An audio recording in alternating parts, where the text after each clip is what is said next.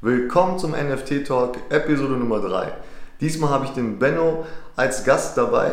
Ähm, er kommt eigentlich aus der Versicherungsbranche und er erzählt uns, wieso es ihn in die NFT-Welt verschlagen hat, wie er das ganze Thema überhaupt sieht, ähm, wie er da aktiv ist, was seine Gedanken dazu sind und ähm, auch ein bisschen zu seinem eigenen NFT-Projekt. Also, bleibt gespannt.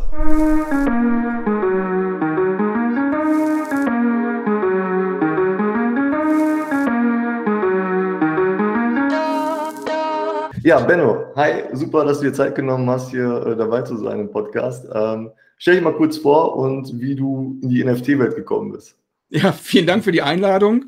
Äh, es freut mich. Und ja, für mich ist der Weg von ich verkaufe Versicherungen, weil ich aus der Versicherungsbranche äh, komme, bis hin in die NFT-Welt äh, eigentlich so ein Fließender gewesen. Also ich bin irgendwann vorm Studio oder während dem Studium bin ich so ein bisschen in der Partyszene unterwegs gewesen, haben viele Events veranstaltet und sowas und dann habe ich während des Studiums angefangen, dann auch Versicherungen zu verkaufen, weil es war damals ziemlich lukrativ.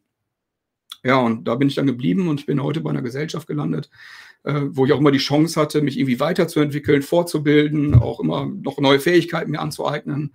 Ähm, also bin ich total glücklich, dass ich in so einem Arbeitsumfeld unterwegs sein darf, auch mit sehr viel Freiheit. Ich kann sehr viel bewegen. Und ich habe mich halt nebenbei schon immer so für so Zukunftsthemen interessiert.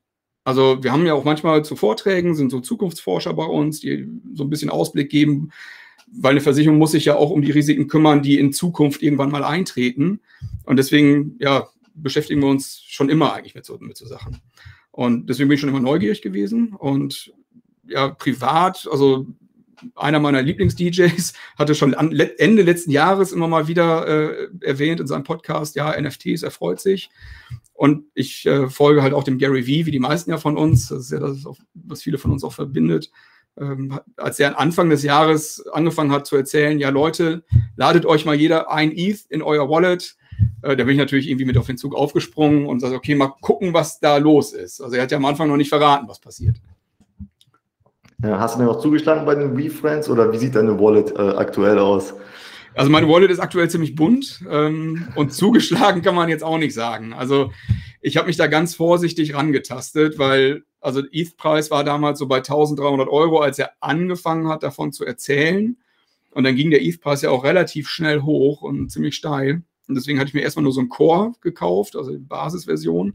Und äh, als ich dann so merkte, so irgendwie, okay, irgendwas, irgendwas läuft hier, irgendwas ist hier los, dann habe ich mich nochmal getraut und habe dann auch gegradet auf ein Rare.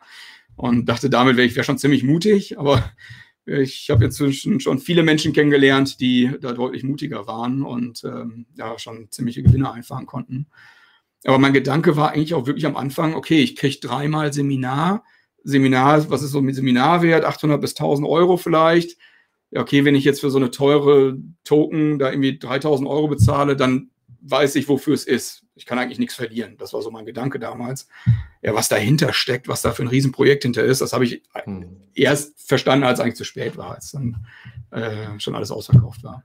Ja, genau. Also hinter den, hinter den V-Friends hast du ja äh, die Berechtigung, dann zu VCon zu gehen. Ne? Das ist ja wie so ein Ticket, ja. ähm, was dahinter steckt. Ähm, da hast du ja auf jeden Fall noch irgendwie so einen, äh, so einen greifbaren Wert vielleicht sogar noch. Ne? Ähm, aber wir haben ja ganz viele verschiedene Projekte aktuell. Und ähm, wie siehst du das denn? Wie, wie entwickelt sich das Ganze? Wo geht das Ganze hin? Mhm. Also die, die Entwicklung sehe ich im Moment so, ich stelle mir immer irgendwie vor, ich stehe jetzt gerade am Hafen in Spanien, es ist 1508 oder irgendwie sowas. Kolumbus ist gerade mit seinem Schiff wiedergekommen, hat gesagt, Leute, auf der anderen Seite ist Land. So, und das ist ja eigentlich, das ist genau das. Keiner weiß genau, was ist da jetzt eigentlich? Ähm, wie entwickelt sich das alles? Jeder weiß aber, irgendwas wird passieren. Also wenn man das mal vergleicht, letztes Jahr 19,8 Millionen Dollar Umsatz mit NFTs in der Größenordnung, dieses Jahr schon über zweieinhalb Milliarden Umsatz. Ja, wo soll das hingehen? Also selbst wenn nächstes Jahr alles wieder weg wäre, rein theoretisch, alle sagten, blöde Idee, aber die Technologie, die bleibt ja. Und ähm, deswegen glaube ich fest daran, dass was der Daniel auch gesagt hat in deinem letzten Podcast, alles wird irgendwann ein NFT sein. So, und ein NFT kann halt auch alles. Mhm. Und ähm, ja, das, das gilt es jetzt irgendwie zu entdecken. Und das ist halt das, das Spannende an der Zeit jetzt. Ja, du hast gesagt, äh, früher waren es die Abenteurer. Was, was, sind das wohl heute? Was, was haben wir heute für eine Community, die hinter den NFT-Projekten steckt? Was haben also wir da für Menschen? Ich, und ich glaube tatsächlich, genauso wie damals, aus allen verschiedenen Bereichen. Also Glücksritter, die einfach nur da unterwegs sind, die wollen schnell das Geld machen. Es gibt ernsthafte Investoren, die sich was aufbauen wollen. Es gibt Verzweifelte, die einfach irgendwie nur zugreifen. Ähm, das ist diese bunte Mischung. Aber alle eint halt irgendwie so dieser, dieser Wunsch nach Abenteuer und zu sagen, ich, ich erlebe da was, ich kann was aufbauen, ich habe auch die Chance, große Gewinne einzufahren. Ich denke mal, das ist auch das, was viele eintreibt. Und auf der anderen Seite aber auch sich auszudrücken, weil das darf man auch nicht unterschätzen. Viele Künstler, die vorher vielleicht irgendwo über Social Media und so weiter mal ihre, ihre Kunstwerke anbieten konnten, die haben heute jetzt schon in den letzten dreiviertel Jahr oder Jahr eine Riesenplattform bekommen, um auch wirtschaftlich sich unabhängiger zu machen. Und mhm. das ist einfach so ein Riesending. Und ähm, vielleicht, um auf die Communities nochmal einzugehen, also mir ist zum Beispiel aufgefallen, das war ein Riesen-Learning für mich in, in den letzten Wochen. Ich komme aus so einem Bereich, bin auch ein bisschen in so einer Politik auch manchmal unterwegs und häufig ist immer so, dass ja die jungen Leute wollen sich nicht mehr engagieren. So, das ist so ein, so ein Statement, was häufig kommt, gerade so in den Vereinen, die Leute bringen sich nicht mehr ein. Ja. Jetzt komme ich plötzlich in eine Welt auf Discord, wo Hunderttausende, wenn nicht Millionen sich engagieren, sich zusammenschließen zu Gruppen wir sind gerade mit in so einem Group-Buy-Projekt, wo, wo 40, 50 Menschen zusammenkommen, um Land in Sandbox zu kaufen. Ja, und da gibt es natürlich Ehrenamtliche und Menschen, die das leiten. Und da gibt es auch den Schatzmeister. Und also eigentlich das, was wir konservativ als Verein beschreiben würden, ist heute eine Community. Und ja. das, hat, das hat mir so viel Freude und Glauben auch wieder an unsere Gesellschaft gegeben. Wo ich sage, das ist ja der Hammer. Also, dass da ja. plötzlich so viel los ist. Ja. In wie, viel, wie vielen Discord-Channels bist du? Ich würde mal schätzen, knapp 30. ja. ja, ich bin halt, ich bin halt, klar, du bist am Anfang, du hast ja keine Ahnung. Also das ist, man, man rutscht da irgendwie rein, der eine erzählt hiervon, der andere davon und deswegen habe ich am Anfang auch ein bisschen bunt eingekauft, ohne wirklich eine Strategie zu haben. Und gesagt, okay, ich muss jetzt irgendwie Erfahrungen sammeln. Ja, und da hat man natürlich mal daneben gegriffen. Ich habe zwei, drei richtig gute Käufe mal gemacht und genauso viele, die da überhaupt nichts wert sind, jetzt schon. So, und ähm, jetzt so nach zwei Monaten merke ich, welche Strategien ich verfolgen kann. Das heißt, ich weiß jetzt, okay, was kaufe ich für langfristig, was kaufe ich vielleicht, um auch kurzfristig irgendwie was davon zu haben und was kaufe ich einfach nur, weil es mir Spaß macht. Also ich habe mich vorher ehrlich gesagt nicht für Kunst interessiert. Ähm, ich bin jetzt in ein, zwei Gruppen, wo ich Teil plötzlich davon bin, wie so Kunstwerke entstehen. Und das, das zündet nochmal eine ganz andere Art von Kreativität. Also es ist natürlich Hobby, es ist Spaß, aber macht mega Spaß. Hm. Entdeckst du deine eigene äh, kreative hm, Phase jetzt bei dir auch? Oder? nee, ich, also ja, kann ich gleich gerne noch ein bisschen was zu sagen, ähm, weil ich glaube schon immer, und das ist aber das genau das, in den meisten von uns schlummert diese Kreativität und die hm. häufig einfach nicht rauskommen durfte oder man hat sich selber nicht getraut oder das Umfeld akzeptiert es nicht. Und da habe ich plötzlich eine Welt, wo das völlig normal ist und jeder ist ein Künstler, egal ob gut oder schlecht, man wird nicht verurteilt. Am Ende sieht ich ja den Erfolg, wie viele NFTs konnte ich verkaufen von meinem Kunstwerk. Ja. Ähm, wie oder wo siehst du denn so, sag ich mal, die, die Anwendungen von, von NFTs in der virtuellen Welt, aber auch in der, ja, in der, in der normalen Welt, sag ich mal, also in der, wo ähm, auch jemand, der nicht so digital ähm, unterwegs ist, wo wird er diese, diese Technologie finden? Wo wird ihm das dann irgendwie mal ähm, entgegenkommen? Was wird sich alles verändern? Was, wo siehst du das? Also ja, wie schon gesagt, ich glaube, das meiste oder fast alles wird sich verändern. Wir müssen ein bisschen aufpassen, dass wir nicht Dinge ändern, nur um des Änderns Willens. Also das erlebe ich dann jetzt auch schon manchmal. Mhm. Ähm, ich stelle mir immer so vor, bei uns in der Versicherungsbranche. Also ein NFT ist ja erstmal brutale Transparenz. Das heißt, wir haben wahnsinnig viele Datenschutzprobleme zu lösen, bevor wir über NFTs nachdenken können. Ähm, mhm. Weil, wenn öffentlich einsehbar ist, wann ich meinen letzten Unfall hatte und bei welchem Krankenhaus ich dann war, ähm, ist nicht richtig mit dem deutschen Datenschutz vereinbar. so. Also müssen wir gucken, okay, welche, welche Themen können wir damit ähm, belegen und auf der anderen Seite auch, welche Technologien brauchen wir und müssen wir entwickeln, um diesen Kriterien des Datenschutzes zum Beispiel auch gerecht zu werden. So, und ich habe natürlich, also ich habe mich mal irgendwann hingesetzt, ich habe mal ein paar Ideen aufgeschrieben. Ich glaube, ich bin irgendwie bei 26 Ideen rausgekommen, was man damit alles machen könnte.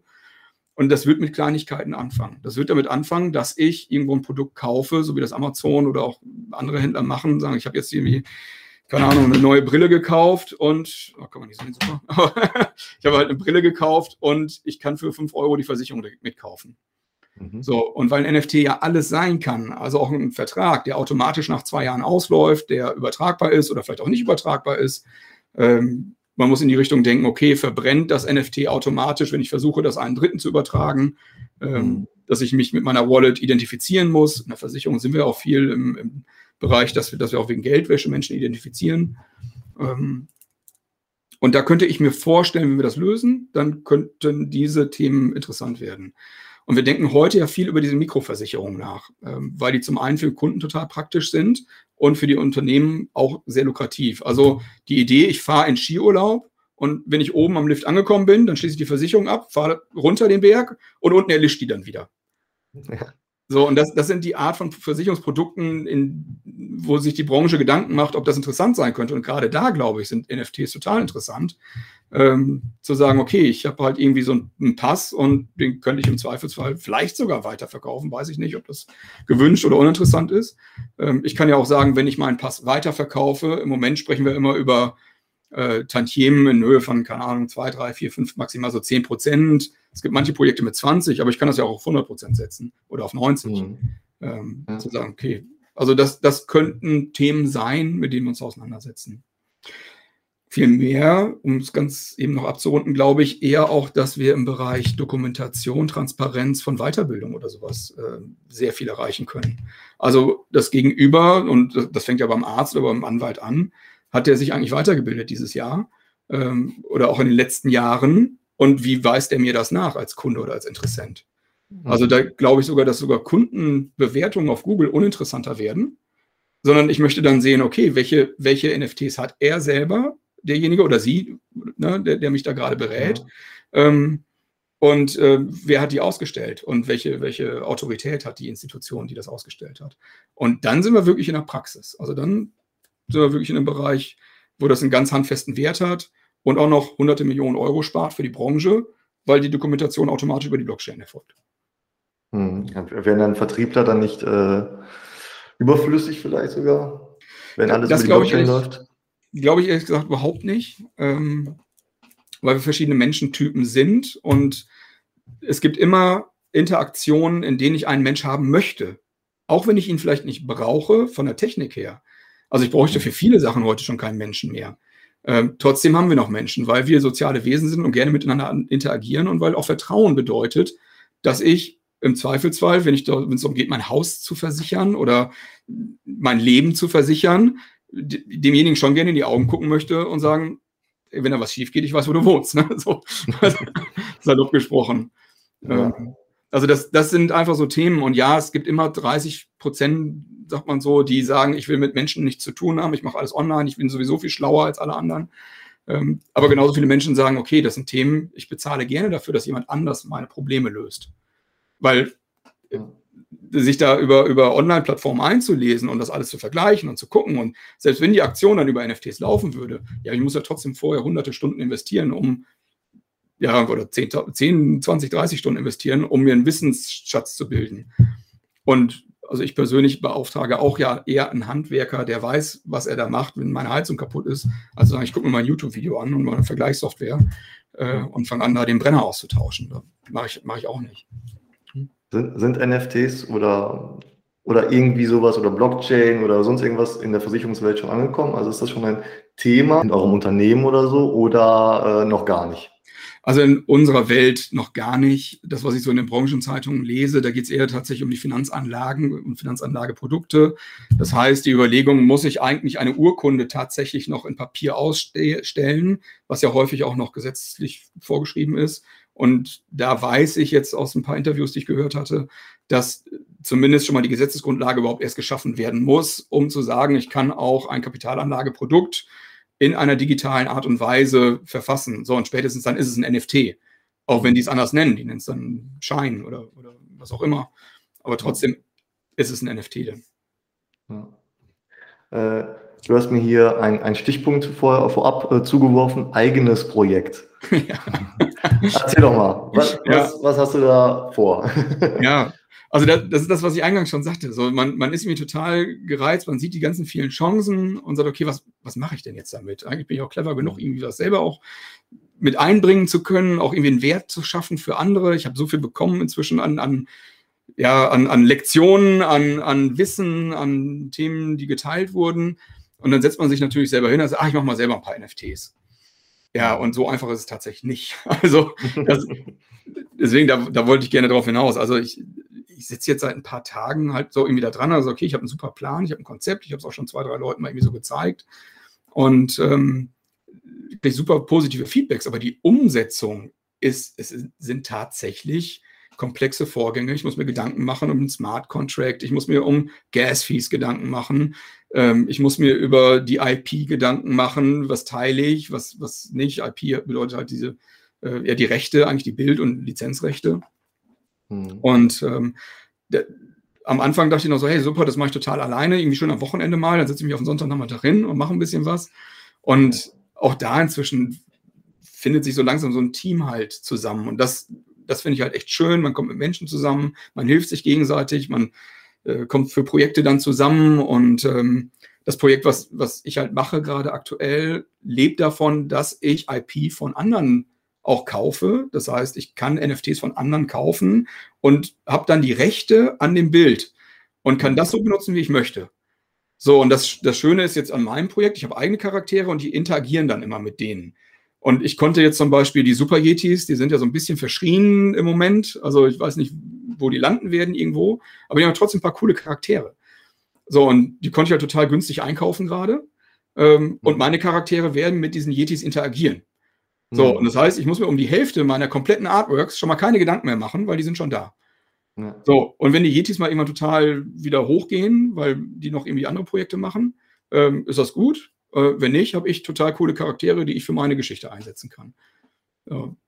Und ähm, das, das, ist halt so das Schöne an diesem Space. Jeder kann sich da irgendwie austoben. Wenn es funktioniert, ist gut. Wenn nicht, dann nicht. Dann macht man halt was anderes. Und ja, deswegen bin ich halt mega aufgeregt, da irgendwie auch Teil von zu sein. Deswegen, ähm, mhm. ja, äh, sind wir auch irgendwie zusammengekommen und gesagt, ich stürze mich da jetzt voll rein und äh, beschäftige mich mit den Themen. Und freue mich natürlich auch immer, wenn ich dann anderen damit weiterhelfen kann. Und äh, wenn jemand Fragen hat, da äh, bin ich auch gerne immer bereit, irgendwie über Discord oder Instagram oder so äh, zu helfen, auf jeden Fall. Ja, auf jeden Fall. Richtig cool. Da müssen wir uns nochmal zusammensetzen, wenn, äh, wenn ein Projekt dann äh, launcht. ja, ja, sehr gerne, sehr gerne. Ja, ja ich, äh, ich habe auch ganz, ganz viel bei Twitter gesehen. Ich weiß nicht, bist du bei Twitter viel unterwegs? Da, da fange ich auch ja. tatsächlich gerade erst mit an. Also ich okay. habe so für mich keinen Twitter-Nutzen gehabt bislang irgendwie in meinem Leben. Ähm, und jetzt ja. sehe ich tatsächlich, da ist was, was ich verpasst habe. Ja. Ja, also irgendwie in meiner Twitter-Timeline sind, äh, haben alle Profilbilder nur noch NFTs, ja, also äh, da ist ja. so viel los und da geht es auch darum, wie, äh, ja, wie macht man so NFTs und so weiter. Also da wird, wird echt viel Wissen auch weitergegeben, also schon eine krasse Community dahinter, ähm, die auch alles preisgibt. So, also da ist ja nichts, das ist jetzt besonders, glaube ich, so ein bisschen NFTs, ne? Es ist alles transparent, oder? Also das äh, ja, also ich habe zum Beispiel jetzt, ähm, heute Morgen war ich in einem Chat, das fand ich ganz interessant. Also ich höre dann immer so ein bisschen zu, wenn die auf Clubhouse reden, wenn ich irgendwie äh, mhm. beim Frühstück bin oder sowas. Und äh, da ging es halt auch darum, dass jetzt zwei Launches waren diese Woche, die beide schiefgegangen sind von der Technik her, weil die mhm. Smart Contracts nicht fun äh, funktioniert haben. Ja, und dann gibt es aber einen Programmierer, der extrem sich auskennt von einem ganz anderen Projekt, die haben eigentlich alle nichts miteinander zu tun. Ja, und der hat jetzt beiden großen Projekten dabei geholfen, dass die ihren Code in Ordnung kriegen, damit die doch mal launchen konnten diese Woche. Mhm. Und ich weiß nicht, ob jeder da Zugang zu hat. Also ich glaube schon, man braucht schon eine Reputation, damit ich da irgendwie auch mit in diesem Club mitspielen kann irgendwann. Also wahrscheinlich, wenn ich da jetzt anrufe und sage, mein, mein Code funktioniert nicht, dann äh, ich vermutlich wird mein Anruf nicht durchgehen. ähm, aber trotzdem, ähm, in jedem Level hilft man sich da irgendwie gegenseitig. Und das ist halt eine schöne Zeit.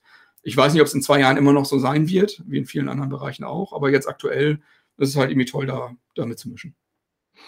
Cool. Ja, ähm, hast du noch was, ähm, was du mit unserer Community hier teilen möchtest? Hast du vielleicht irgendwie ein paar coole NFT-Projekte, die du mal hier hervorheben möchtest? Oder? Also vielleicht, vielleicht einen Gedanken. Also das, was ich bis jetzt gelernt habe, ist gerade, wenn es darum geht, welche NFT-Projekte kaufe ich. Also zu sagen, zu unterscheiden, ich, ich steige nicht einfach irgendwo blind mit ein, weil alle im Clubhouse gerade sagen, oh, das ist jetzt total cool und ich kaufe, sondern immer zu überlegen, okay, was bezwecken die selber damit? Weil viele Menschen haben sich schon spezialisiert.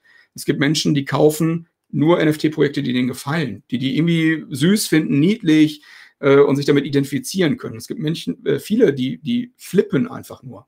Das heißt, deren Agenda ist es, zu sagen, ich kaufe 20 Stück, gucke, ob zwei Rare dabei sind oder Ultra Rare, alles andere haue ich für Verlust wieder auf den Markt, decke aber mit den zwei, drei tollen, die ich gefunden habe, dann hinterher meine Investitionen, habe einen Profit. So, und das wäre mein Tipp erstmal so an alle, die anfangen, vorsichtig, nicht direkt in fünf Projekte gleichzeitig, sondern mal eins kaufen, gucken, was habe ich mir eigentlich dabei gedacht und was ist dabei rausgekommen. Also ich habe auch jetzt vor kurzem das erste Mal überhaupt aktiv geflippt. Also ich habe ein, äh, ein Yankee Heist gekauft für 150 Dollar und nur mit dem Zweck, den auch wieder zu verkaufen. Habe mich also nicht emotional darauf eingelassen. Und äh, den konnte ich dann ein paar Tage später für 370 wieder verkaufen. So, und das war natürlich ziemlich cool. Also war ein mega Erlebnis. Ne? Ähm, ich weiß aber, das ist nicht mein Spiel. Also irgendwie, da habe ich keinen Bock drauf. Also das ist so, ich weiß nicht, ob mir das dann zu aufregend ist oder irgendwie sowas dazu sitzen geht. Das gut. Also ich habe so nicht so die Zockermentalität. Ähm, ist, ist nicht meins, wo ich sage, okay, war jetzt mal nett, das mal zu machen. Vielleicht, wenn man nur durch Zufall mal irgendwie so einen Tipp bekommt oder so, aber ähm, also so muss jeder auch, wenn er mit Aktien handelt, überlegen, was macht er. Jeder muss, muss bei, bei Geldanlagen allgemein, bei Immobilien und genauso ist es auch bei NFTs, wofür kaufe ich das? Und wenn ich einen NFT kaufe, weil er hübsch ist, dann muss ich mir auch sagen, das ist jetzt die gleiche Ausgabe, als hätte ich jetzt ein Bild gekauft, was mir an der Wand hänge. Und wenn das zufälligerweise in 30 Jahren mal richtig was wert ist, hey, dann habe ich Glück, aber ich muss mich 30 Jahre lang dran freuen, weil es ist mein schönes Bild. So, und ja. mit dem Mindset, glaube ich, macht man, macht man nicht viel verkehrt.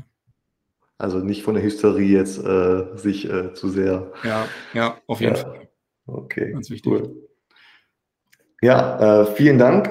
Ähm, das war schon mal ein sehr cooles Gespräch. Und, ja, vielen Dank für die äh, Einladung. Ich, ich, äh, ich merke, du hast da auch sehr viele, du beschäftigst dich mit sehr vielen Themen in dieser NFT-Welt und ähm, ja, ich würde mich freuen, wenn wir dann nochmal zu einem äh, anderen Gespräch nochmal zusammenkommen und vielleicht hast du dein Projekt dann schon äh, weiter fertig und haben wir sicherlich noch viel mehr Gesprächsstoff. Ja, sehr gerne. Also ich halte dich da gerne auf dem Laufenden und wenn ich dann allen äh, nochmal zeigen kann, was wir da machen, gebe ich auch gerne mal ein paar Insights, was gut geht, was schiefgegangen ist, auch gerne. Ja, ähm, rede ich auch immer gerne drüber. Also freue ich mich drauf.